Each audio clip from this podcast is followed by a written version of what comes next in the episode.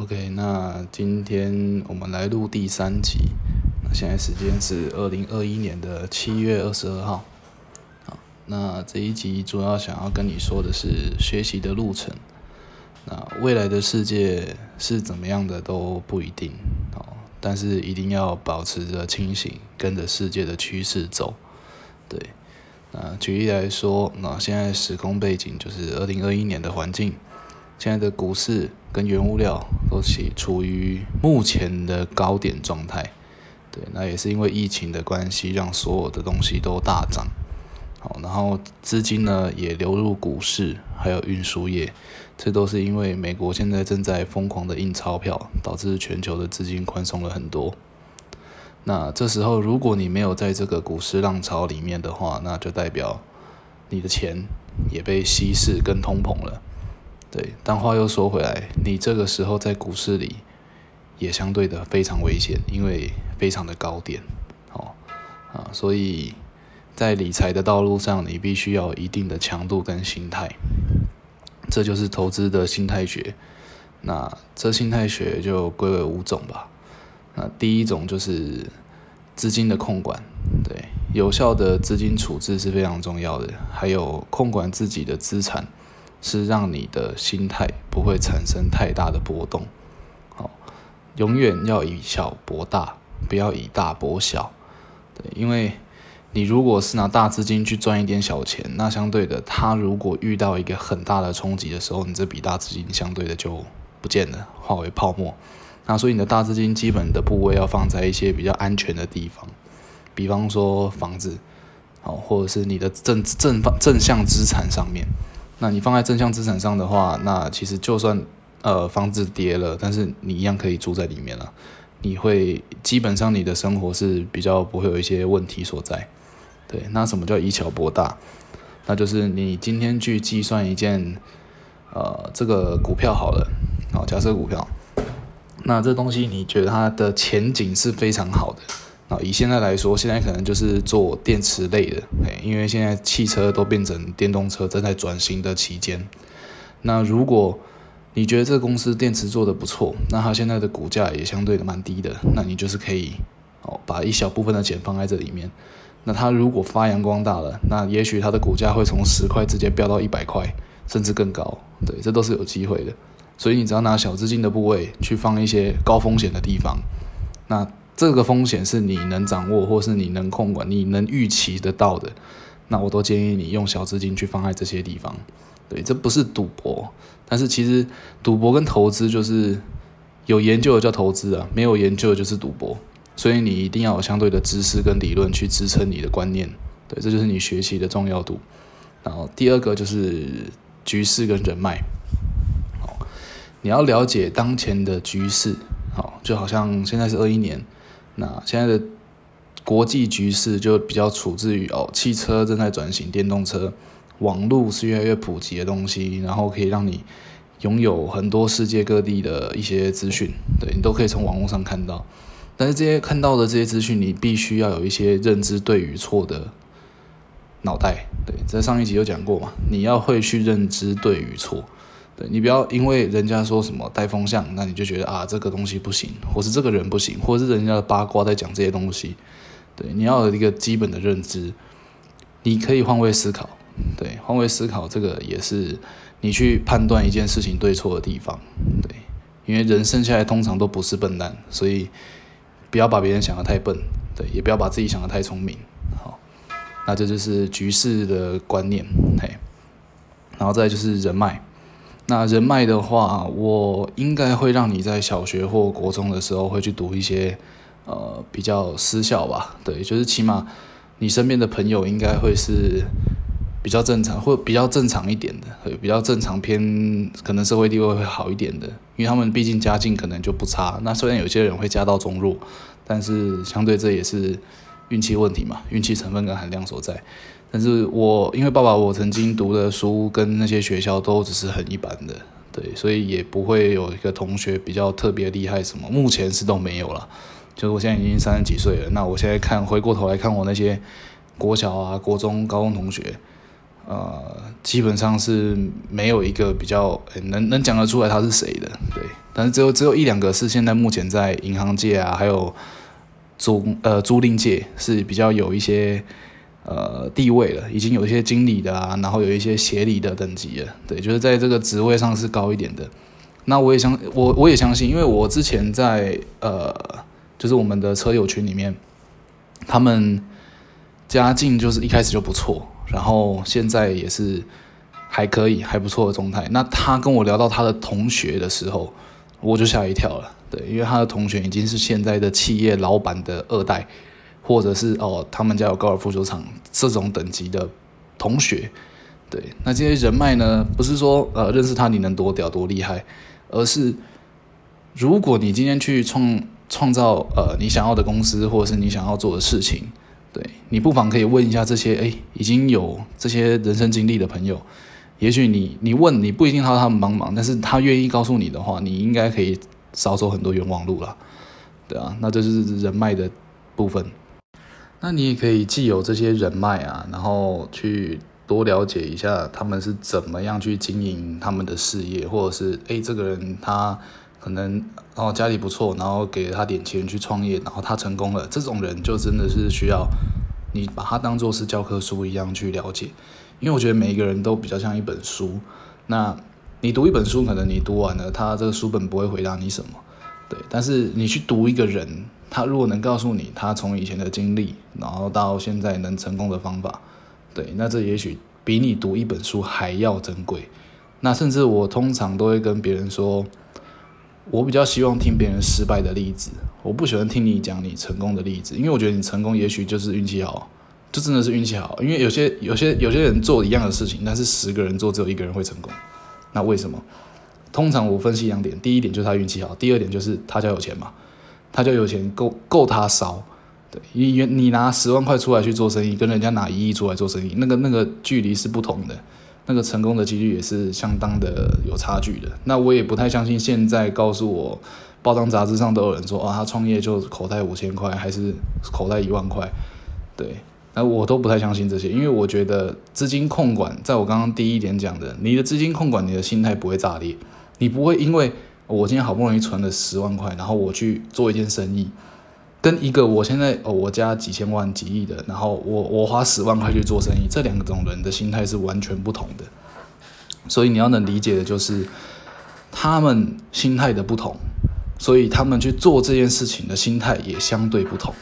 对，也许有钱人去做这件事情，他们很专心的做，但他们失败了，并不会有后顾之忧，不会觉得我明天就没有下一餐吃。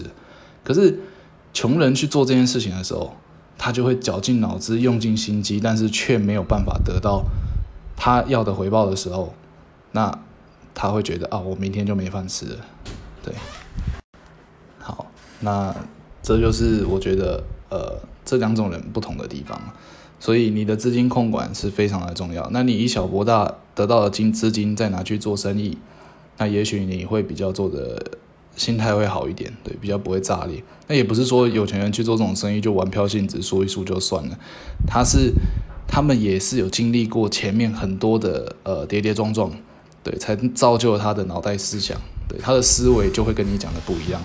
就好像你爸以前在当兵的时候，我想要去。呃，去开间饮料店，对，那时候我还召集很多学弟，想要一起去开一间饮料店。后来我大概找了六个合伙人吧，然后想要去开一间手摇饮。好，在开之前，我们就开会讨论要怎么做，怎么做。我们那时候的想法就是，呃，叫饮料店的名字叫随便，那饮料设计方式就饮料也都叫随便。可是。这个这个这个想法，我们去创一间店面，差不多要我们的预估资金是一百万，就是可以烧个半年。那这个半年如果都没赚钱的话，就直接倒掉嘛。可是我相对觉得是不太可能的，因为一些饮料店怎么样都还是会有一些人买，可以撑这样子。那我们这个 idea 我觉得也不错，因为我们大家喝饮料的时候都说你要喝什么，他就说随便。对，所以我就觉得哎，这个 idea 不错。后来我们 找了一个学弟进来，然后这个学弟呢，因为他家。是蛮厉害的，因为他们家是呃算蛮有钱的，然后他爸有教他一些商业观念，所以当时他他加入我们会议的时候，他就跟我讲了一句说：“你们有想过，就是你不如把这一百万拿去做保特瓶，然后把你们的想法做成保特瓶，然后去 Seven 或全家的通路去卖，这样子也许呃，如果运气好，对你就是卖到全省嘛。那如果运气不好，那顶多这一百万就半年就烧光。对，类类似这样子的想法。可是这就是让我们可以知道，呃，我们的思维跟他们有钱人的思维是两回事。对，他们会直接想着，哦，直接打通路这样最快啊，你卖下去就一次可以赚个几亿。但是你饮料店怎么赚？顶多让你厉害一点就赚个几十万。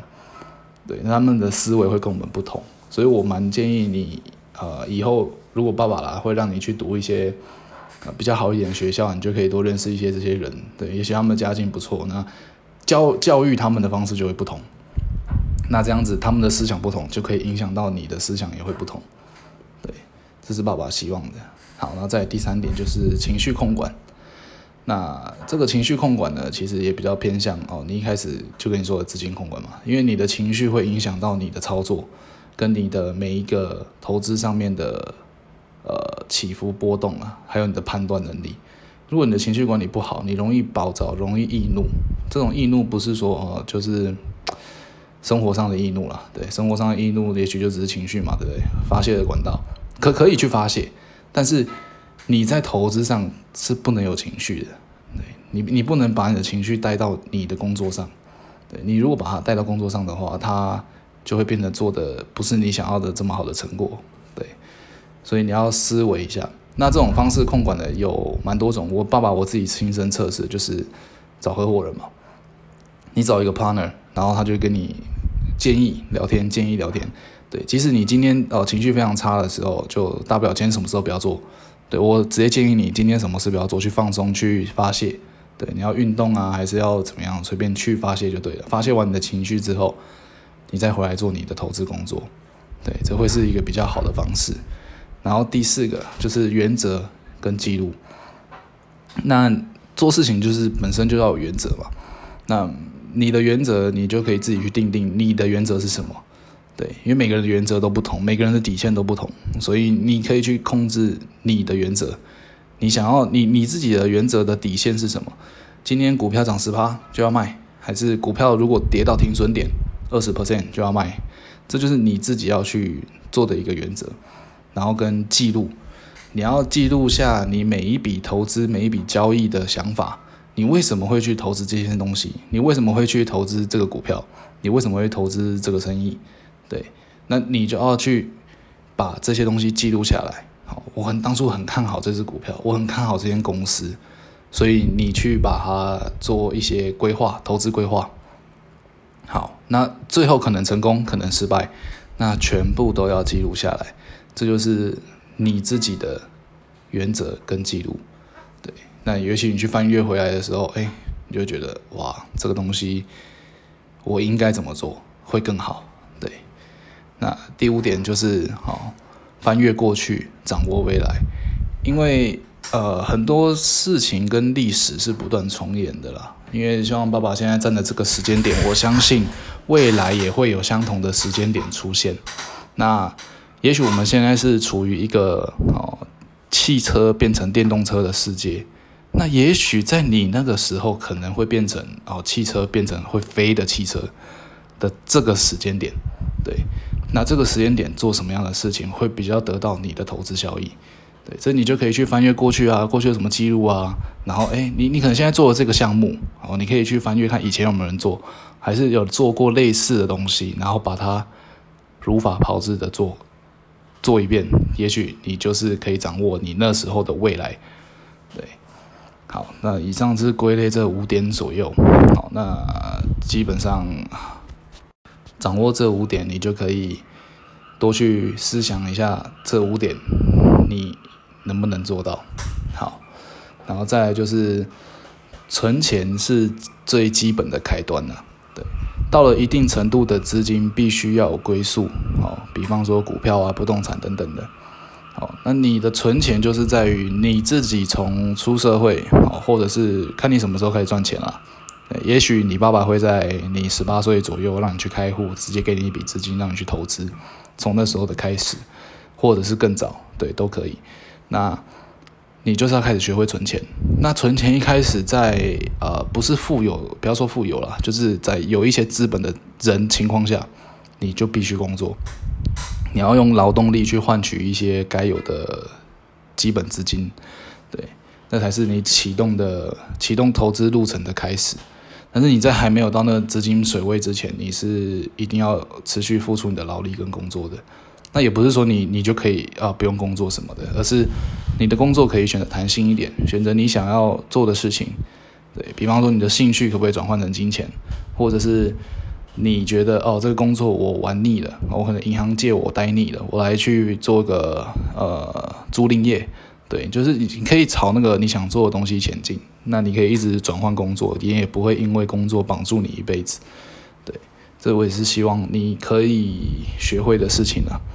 好，然后再爸爸就跟你聊一些资产跟负债的问题。很简单的说，资产与负债，好，就是最基本的理财工具。什么是资产？什么是负债？对，资产就是买未来会增值的东西。负债就是买了会贬值的东西，哦，甚至说哦增值率非常低的东西就是负债。那资产呢？呃，有些人会觉得买车是负债，对，但是在爸爸这个时段呢，我觉得买车是资产。原因是爸爸在还没有遇到有钱人，什么叫做有钱人都没看过的情况下，呃，爸爸买了一台 B N W，对，那时候买了一台 B N W。然后遇到了那堆车队的朋友，那相对的在那个圈子里，好，你你要能买得起一台 B N W，那要么就是你薪水高，要么就是你家有钱，要不然就是哎他的能力很强，他是公司老板，对。那我也是在那个时候遇到了呃我的贵人嘛，就是我的代叔，他也帮我赚了不少，他甚至赚了我超过两三倍的车价油，对，这是。我会认为它是资产，是因为我除了要满足我的虚荣当时的虚荣心以外，对我最想要做的就是进入他们的圈子。我想要知道他们的思想是什么。就像爸爸刚刚前面讲的那位学弟，他告诉了我，饮料可以拿去做保特瓶，拿去丢在全省通路，也是一百万。你可以规划这一百万，那你为什么不做这件事情，要去开一间饮料店？这让我打破了，就是真的有钱人跟你想的不一样。他讲的就是这个，他们的 know how，他们的知识可以给你的东西，对，是书本绝对不会告诉你的东西。对，书本写的很冰冷，一样跟你讲资产负债，哎，一样跟你讲，你就是好好存钱，然后要投资哦，然后要干嘛要干嘛。对，那本书第一本书就是《富爸爸穷爸爸》，这本书你一定要看。对，看完之后想办法把它融入现实的社会里。有些人看的书不会用在现实生活中，那等于白看这本书。你只是知道啊，有原来有钱人是长这样啊，原来有钱人这么想啊，然后嘞就没有然后了。对，因为你也会觉得哦，因为《穷爸爸富爸爸》里面说哦，要买房子，然后投投资报酬率可以在每一年十几趴以上。我告诉你做不到。现在我们在二零二一年的台湾，你是做不到这件事情的。对你也不可能去买了一间房子，投报率能超过十几趴以上，那是非常低的事情，也应该是不是非常低，是找不到。对。后来呢，一直到呃最近吧，那那个时候我看的时候应该是二零一一五年左右吧。我那时候看的时候应该是二零一五年，然后反正你你怎么找都找不到，那个房子每个台北市房子一间动辄几千万，然后租出去只能租一万多、两万、三万了不起，那投报率不可能到十趴，而且你的房连房贷都缴不起。那《富爸穷爸爸》这本书里面告诉你的是，租金大于房贷等于正向现金流，哦，那时候可以赚钱。可是，在台湾行不通，所以那时候爸爸就放弃了，也不懂这东西。好，然后于是，但是最近在二零二一年开始，哦，这个基隆在台湾的基隆的地方，这边的房子是可以这么做的，他们的呃。他缴的房租是可以超过贷款的，对，因为基隆房价非常的便宜，那他的筹报率就可以到十趴以上。如果你用贷款换算，那基本上超过十趴了。所以这件事情，你你你要去慢慢的去摸索，然后去找，对，要不然那时候爸爸也是卡在那个地方，对，然后也爸爸也去看过一本叫呃巴菲特的投资理财，就是呃关于，但是他也讲巴菲特怎么赚到他的人生第一桶金。对，因为爸爸那时候很穷，也没有什么钱，那出来存款都不到十万的，然后跟生活开销就基本上哎都很难存到钱。然后看了富那个富爸爸穷爸爸是之前的想法嘛，然后再看了巴菲特投资理财，他上面写的也也蛮好笑的，对，因为他说他是个送报的儿童，然后送牛奶、送报纸，然后存下人生第一桶金去买下可口可乐一趴还十趴的股份吧。我觉得这个是这句话写的就很很很很荒唐的带过。对你，你爸爸在外面扛水做生意，也别没有做生意，扛水在上班，然后每个月薪水三万多，我都买不起任何一家公司的一趴股份的。所以这本书有些书你看的你要去分辨对错啊。对，要不然 巴菲特能买下一趴可口可乐的股份，那是多大的数字啊？那是不太可能的。对，所以可是他的他有讲到有个重点，就是价值投资。那价值投资其实就是我刚刚跟你说的，翻越过去，掌握未来嘛。你去看看，呃，像电视转型从 L 电浆电视变成 LED 的那个年代。如果你当时有提早看到 LED，你买入它的股票就可以跟我跟阿公一样，哦，可以有机会一次的翻身。那一次的翻身呢，就是可以造就哎你未来的财富积累了。然后再看下一次是什么时候，什么东西可以取代 LED？如果这东西能取代 LED 的几率高的话，那你就可以去投资这间公司了。对，然后呃，好，大家讲到讲回资产负债好了，那。资产负债，资产的部分你可以去选择股票，好，我们这个年代了，我们这年代是股票、房子，好，然后一些你如果说公司也算是其中之一，对，因为爸爸那时候有一点钱的时候，其实也会花个十万或二十万去投资一些公司，然后或是投资我我是投资自己想开啊，但是后来都没有成功嘛，对，就是直接把这十几二十万打水漂了。然后，所以后来爸爸都会去找合伙人一起做，因为这样子可以互相监督了。因为爸爸有时候很懒，就自己做一做，做到一半就觉得啊好累啊，然后好像也不会成功，然后就就不做了。就这就是爸爸的惰性，对。但如果相对，如果我们积极一点，好，你找对的人，你找到对的人去做，一起做这件事情的话，也许成功率会提高很多。好，那就是不要去买负债。那。负债是什么？比方说，你现在很喜欢一个包包或者喜欢一个衣服，不是说你不打扮，而是你可以用资产多余的钱来去买这些负债，但是这些负债比绝对只能占你生活的一趴，甚至不到。对我比较建议的是这样，你你你有能力，你就是把钱用资产、用投资的方式去赚到的钱去买你的奢侈品，千万不要拿你的工作的钱，好，你用劳力换来的钱去买奢侈品。跟负债，对，因为你会陷入一个老鼠循环。这《富爸爸穷爸爸》里面有讲的，你会到一个老鼠圈里面。为什么会说啊？医生薪水很高，好，律师薪水也很高，这些高阶工作的人薪水都很高，可是他们的资本却永远的都存在于一个死循环里面。因为当你呃薪水越来越高，好，你会觉得哦，我我的钱可以拿去。呃，买一台跑车，好，买一间上千万的房子，好，甚至上亿的，因为我薪水可能年薪两百万、三百万嘛，那我就可以拿去买这些比较高档一点的东西。可是你缺乏的就是你换算一下，当你的薪水是好年薪一百万，那你的车子去买了一台三四百万的，用贷款去买了，那你每一个月都要缴贷款。那你房子呢，去买一个几千万的，那你也要缴贷款。好，也就是说，你不能没有这份工作。当你没有这份工作的时候，你就还不起贷款了，你也还不起房贷，这两样东西都变成不属于你的。所以你要用被动式收入来去买负债，这个我就可以接受。对，因为你如果被动式收入，就是何谓被动式收入？就是你的公司会帮你赚钱的，或者是你的股票、股利、股息呢是固定配息给你的，你的房租是固定给你的。这种是属于固定的现金流，那这种东西你你可以拿去花，对，你可以当生活费花，可以当你要去买包包或是要去买什么呃一些奢侈品的时候，你都可以拿去花。可是如果你是用自己劳力赚来的钱去买这些东西，你就会陷入刚刚说的死循环，对，你会永远的一直在还负债，你的资本跟资产是永远不会增加，而且会越来越少，对，那这就是。资产与负债的定义啦，那你要好好去定义这两样东西。这两样东西你如果能定义的好的话，呃，你应该会资产是越来越多，负债越来越少。对，好，那今天就先聊到这边啦，拜拜。